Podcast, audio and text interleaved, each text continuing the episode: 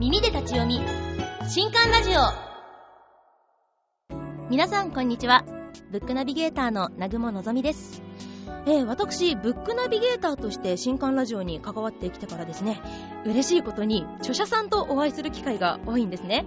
で、その中で本日ご紹介する本の著者さんは、今までお会いした中で、いや、もしかしたら皆さんにとっても最年少の方かもしれません。はい、皆さん、どんな方なのか予想してみてください。答えはこの後すぐ。ということで、この秋出版界の話題をさらう、そんな作家さんの作品をご紹介いたします。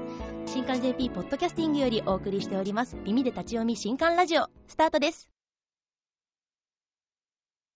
今回紹介する本は小学館より出ております。鈴木瑠璃課長。さよなら田中さん。という本です。まずは著者のご紹介です。鈴木瑠璃香さんは14歳の現役中学生。小学館が主催する12歳の文学賞にて史上初の3年連続大賞を受賞。受賞作品を開講した2編に書き下ろし3編を加えた連作短編集「さよなら田中さん」で小説家デビューしました。実はこの作品発売して1週間余りで何度も重版がかかっていて売れに売れている話題作なんです。はいということで今回はなんと現役中学生作家さんのデビュー作をご紹介します。14歳で小説家デビューということであの浅野敦子先生からも鳥肌が立つような才能と評されている鈴木さん。非常に期待が高まりますね。では早速本書の内容を見ていきましょう。さよなら田中さんは5編から構成されている連作短編集。メインの登場人物は小学6年生の女の子。田中花見とそのお母さんのまち子。母子家庭で貧乏ですがお母さんが底抜けに明るく毎日楽しく笑いながら過ごしています。そんな親子を中心として日常の様々な出来事や事件が本書に収録されています。余談ですが本書に収録されている D ランドは遠いはなんと小学4年生の頃に書かれたとのことです。いや小学4年生の頃なんて私金管バンドでアルトホルン吹いてたりとかあと友達と黒魔女っ子あやちゃんってタイトルの交換漫画やってた記憶しかなくって。もう本当に尊敬の念ばかりです。皆さんは小学4年生の頃は何をされていたでしょうか？はいといったところでですね今回も短編の一部をオーディオドラマで聞いていただきたいと思います。エンディングにもサプライズがございますのでぜひぜひ最後までお楽しみください。それではドラマをどうぞ。花も実もある人生を。と、願いを込めて名付けたのだと、お母さんは言った。だから花見。それならそこそまにして、ミカにしてくれた方が可愛かったのにと思う。小学校低学年の頃は、男子にお花見お花見とよくからかわれた。でも実は、これは人に聞かれたり、学校で名前の由来を調べてくるという課題が出された時用の表向きのエピソードで、本当は死んで花見が咲くものか、から取ったらしい。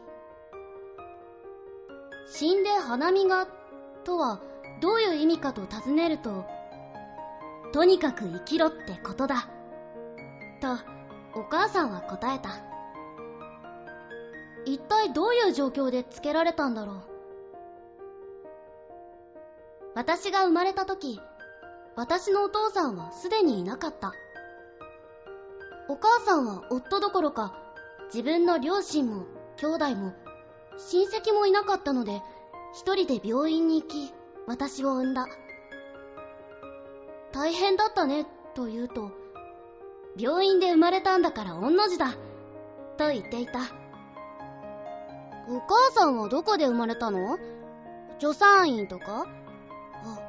昔だから、もしかして自宅とか。だったらいいけどな。それ以外で一体どこで生まれたの？地獄地獄。普通だったらただの冗談で済ませられるだろうけど、お母さんの場合は、もしかして、と思えてしまう。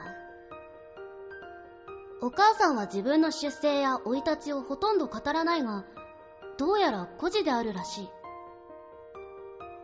お母さんは工事現場で働いている。道路の舗装工事や家の解体もしている。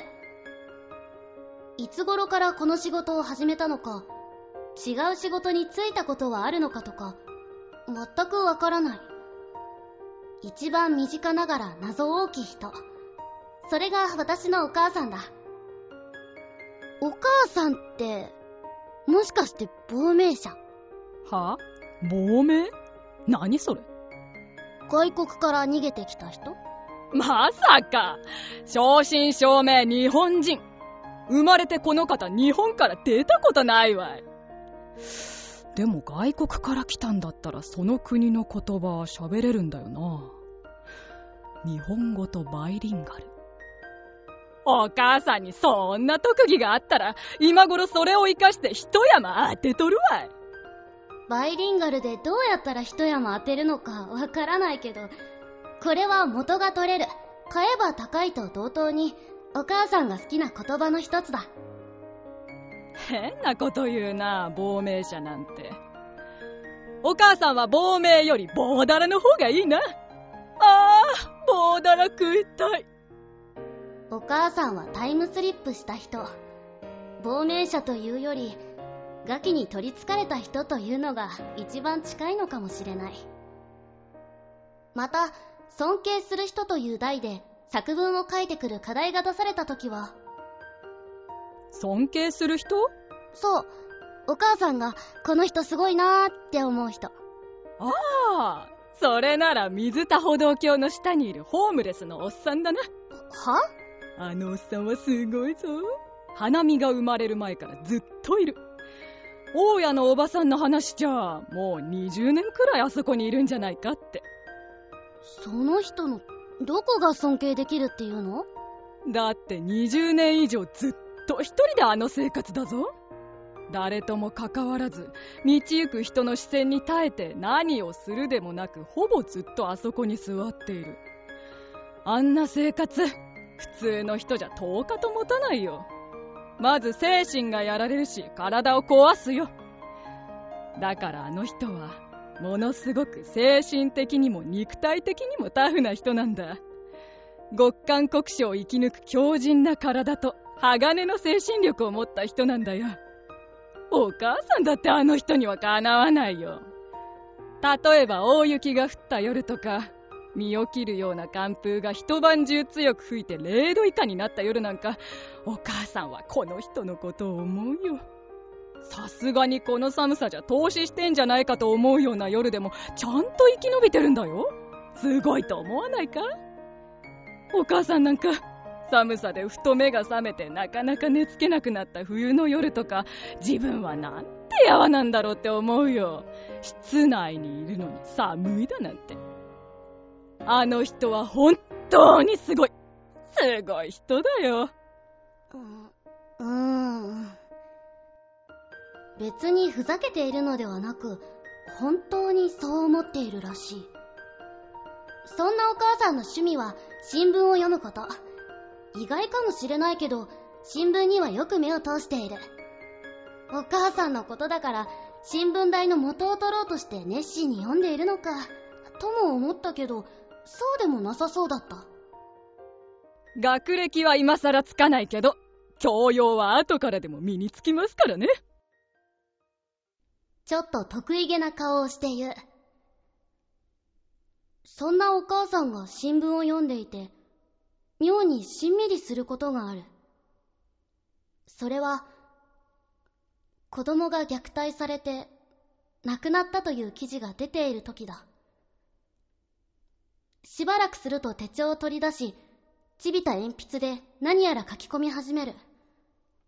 お母さんが字を書くのなんて、学校の連絡帳以外ほとんどないから気になって覗き込むと、ささっと隠してしまう。余計気になるので、しつこく聞くと、しぶしぶといった感じで手帳を開いた。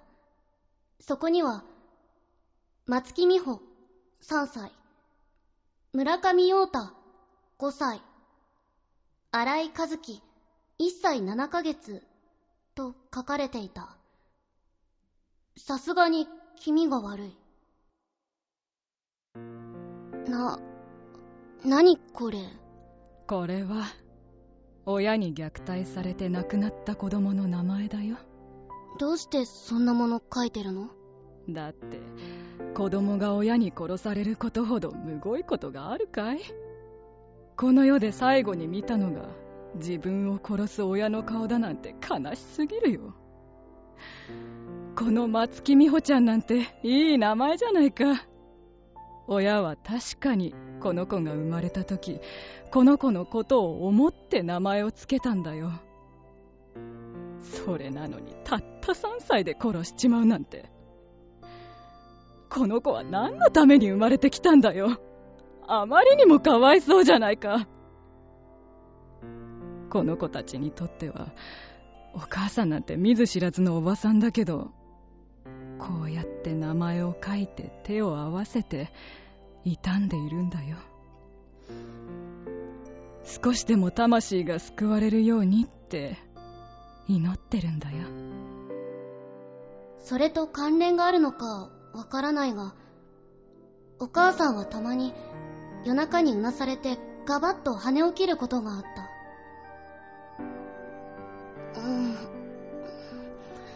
うん。どうしたの？ああ何でもない。ちょっと怖い夢を見ただけ。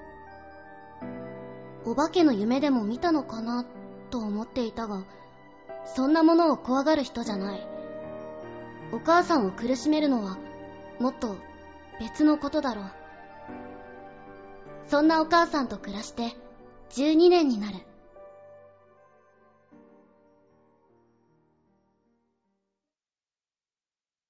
夏休みになった。小学校最後の夏休みだけどこれといった予定はなくせいぜい学校のプールに行くくらい。ある日のプールの帰り激安島という食料品店に寄った。その名の通り激安の店でクラスのみんなにあれはやばいと噂されている。社長と呼ばれる60代ぐらいのおじさんと多分昔は綺麗だったろうが今はしなびた白ナスみたいな顔をしたおとなしそうな奥さんと年季の入ったパートのおばちゃんとで切り盛りしていて旗から見ても人件費を極力削っているのがわかる。友達のまりえちゃんなんか近いのに一度も来たことがないそうでなんか安すぎて逆に怖いってママが言うのよと言っていたが安くて怖いってどういうことなんだろう。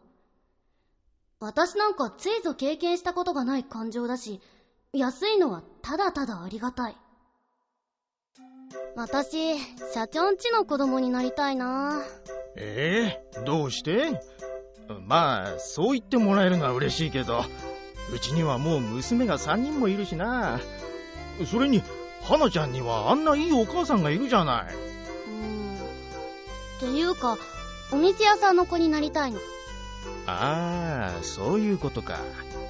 だったらさこんなちんけな店自分で言っちゃうけどこんな小さな店じゃなくてもっと大きなチェーン展開しているようなスーパーとかどうせならデパートとかの方がいいんじゃない？でも今さら無理じゃん？そんなこと。いやいやそれが可能なんだな。女の人の場合は。どうして？そういう人と結婚すればいいのさ。女の人は結婚相手次第で人生一発逆転できるんだよ。まあ最近は逆玉とか言って男の人でもいるらしいけど。つまりお店をやりたければそういう人と結婚すればいいんだよ。ええそれはそれで難しそうだけど この会話が何かの暗示だったのか数日後大家のおばさんがうちに思ってもみない話を持ってきた。それはお母さんの縁談。おばさんは以前からことあるごとにお母さんに再婚を勧めていたけど具体的に話を持ってきたのはこれが初めてだった。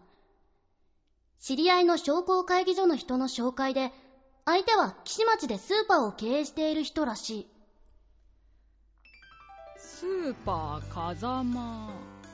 ああ行ったことあるな。前にその近くの現場で作業したことあるから。なかなか繁盛してただろ？そこの社長の風間さん。人柄も良くて評判がいいんだよ。今56歳で5年前に奥さんを亡くして子供はいないそうだよそんな人だったら私なんかじゃなくてもっといい話がいっぱいあるんじゃないの？いやいやいや向こうはあんまり若いのも困るって言ってるんだそうだよ。実際お金目当てで寄ってくるのもいるらしいけどそんなのはお断りだって。地味で堅実で働き者の人がいいんだって。それ聞いて私は真っ先にあんたの顔が浮かんだんだよ。でも私には子供もいるしだからこそだよ。これから花見ちゃんだって何かとお金がかかるんだよ。今時のことだからあんたも大学ぐらい出してやりたいだろ。願ってもない話だと私は思うんだけどね。商売ってのも大変だと思うけどさ。今の仕事のきつさを思ったら頑張れるだろう。向こうはなかなか乗り気なんだよ。とにかく一度会ってみたら？ああ。その話を聞いて私は軽く興奮した。もしかするとお店屋さんの子になれるかもしれない。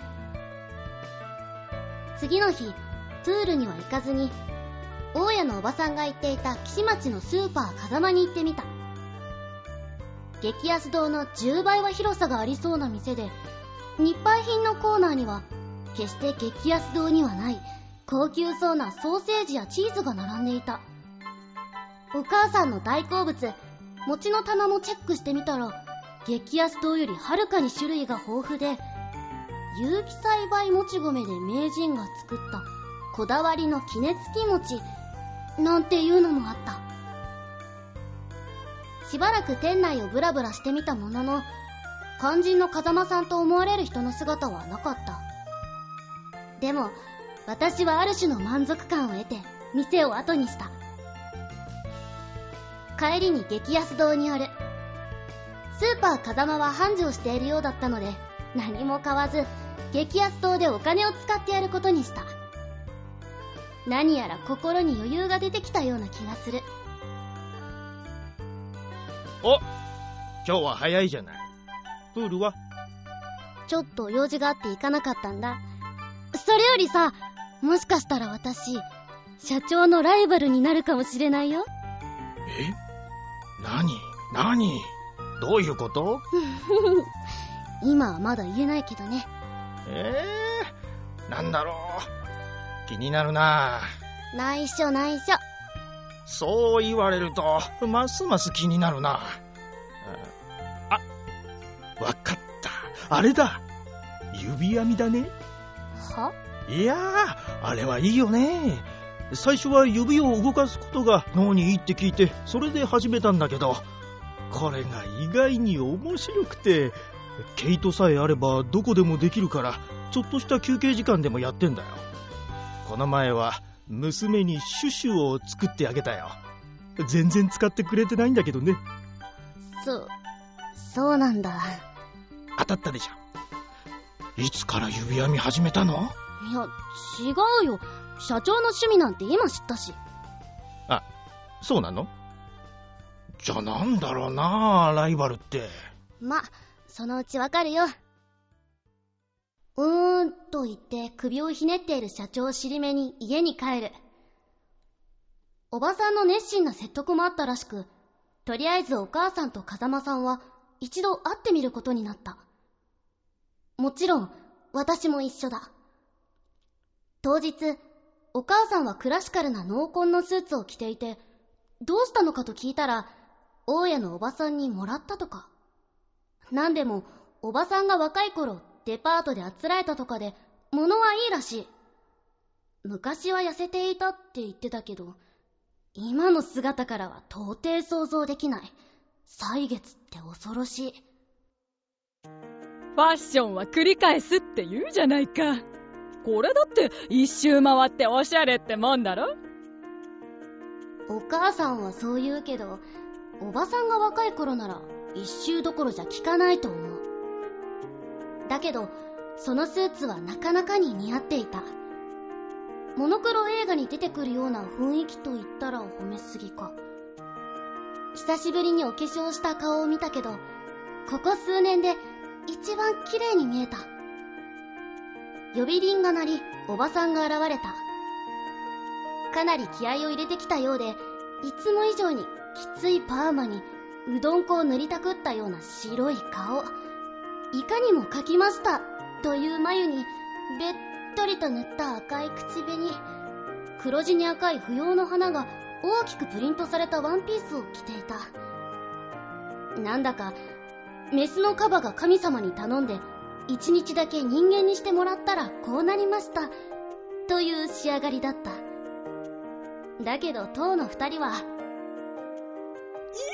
やー、見違えたわ。どこの女優さんかと思った。はいはい、わてが松坂恵子だす。と言って、体をのけぞらしてゲタゲタと笑っていた。特に面白いとは思わなかったけど、これからあのスーパーの子になれると考えたら、自然と笑みがこぼれてくる。今なら大抵のことを許せそうだ。そう思っていたけど、まさかお見合いがあんな結果になろうとは、夢にも思っていなかった。では、書籍情報です。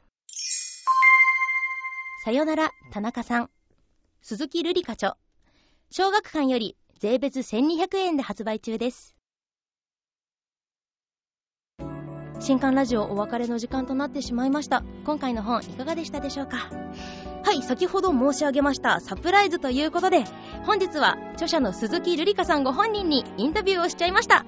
それではこちらの音声をどうぞ。では本日お招きしております。著者の鈴木瑠璃香さんです。よろしくお願いします。よろしくお願いしします。あ、14歳の誕生日にはいデビュー作刊行と、はい。おめでとうありがとうございます。ございます。なんか、はいすごいですよね。その、の書きたいっていうその理由、その、はいこの応募した理由っていうのを最初見たときに、はい。もう正直すごいびっくりしたんですけど、いろんな意味で。え、チャオ、チャオが好きなんですかあ好きですああ、ああ、ああ、それを一生分買いたくて、はい。もう一気に書き上げて応募したっていう。あ、そうです。うわぁえ、ちなみにそれをはい受賞して、はい。賞金って何に使いましたか？と、あの、茶を買ったり、はいはい。あと、参考書とか問題集を買ったりしました。あ、ちゃんと、ちゃんと使ってる？すごい偉い。そうですよね。そう、参考書。そうです。皆さん、今、リスナーの皆さんには見えないのがすごい残念なのですが、学校帰りに来ていただいております。もうはい制服姿が眩しいです。いや、ありがとうございました、今日は学校から。疲れたんじゃないですか、授業終わりいで。大丈夫ですか？はい。なんか嫌な科目とか今日ありませんでした？苦手な。あ、大丈夫です。そうなんですね。はい。今日は。今日は？え、ちなみに苦手な科目ってありますか？あ、数学です。同じです。私も数学苦手でした。好きな教科は国語とか。はい。ああ、いいですね。その、国語というか、その普段読む本って、はい。その、チャオが好きっていうのと、また逆で、その文芸系、はいその志賀直哉が好きとか、あ、そうですお。聞きしたんですけれども、はいそれって、あの、どこからな、とっかかりはどこからだったのかなっていうのが気になってて。と、あの、小学校高学年の頃に、はい。あの、図書館ではい。進めてもらって、そうなんですね。はい。もうち、ちっちゃい頃か、あ、ちっちゃい頃言って言っちゃった。ちっちゃい頃から、あの、図書館にはよく行ってたっていう、はい。近くにあるんですね、お。あ、そうです。うんうんうんうんうん。で、そこでもう出会ったみたいな。はい。今も結構読んでますか？あ、読んでます。あーえ、週とか、そう、月に何冊読むとかってあるんですか？えー、月だ、だいたい数日に一冊ぐらい読むので、はい。月だあとーどれぐらいだろ数日に、まあ、3日間で1冊とかで考えると、まあ、う。はい。まあ、10冊弱、8冊、8冊は。あそうですね。そうなんですね。はい。え、で、ちなみに、この本を書い、刊行されて、はい。どどんな方に読んでもらいたいとか、そういう願いとかってあったりしますか？あもういろいろな人に読んでもらいたくて、うんうんうんどのお話も最後に光を感じられるような小説になっていると思うので、はい。そこを感じて読んでもらえると嬉しいです。あーありがとうございます。もう、短編早く読むのが楽しみで、私も今日お会いするのをすごく楽しみにしてました。え、ちなみにこの在学中、はいこれからもずっと書き続けて、あいきますぜひ書きます。楽しみにしてます。もう学業との両立大変なんだろうなって思うんですけど、ぜひぜひ書き続けて次回作楽しみにしておりますので、はい、ありがとうございます。頑張ってください。いや本当に本日は学校帰りにありがとうございました。こちらこそありがとうございましたあり。がとうございます。では、今回ご紹介いたしました著者の鈴木瑠璃香さんでした。ありがとうございました。はい、鈴木さんありがとうございました。なんというかですかね、あの、内からみなぎるフレッシュさと可愛らしさにもうやられております。がっちり心つかまれてしまいました。本当に学業との両立は大変だと思うんですけれども、ぜひ鈴木さんのペースで書いていただけたらなぁと感じております。ぜひ皆さんも鈴木さんの綴る世界をお手に取って感じてみてください。といったところで、今回の新刊ラジオはここまで。また次回お会いしましょう。お相手はブックナビゲーターの南雲のぞみでした。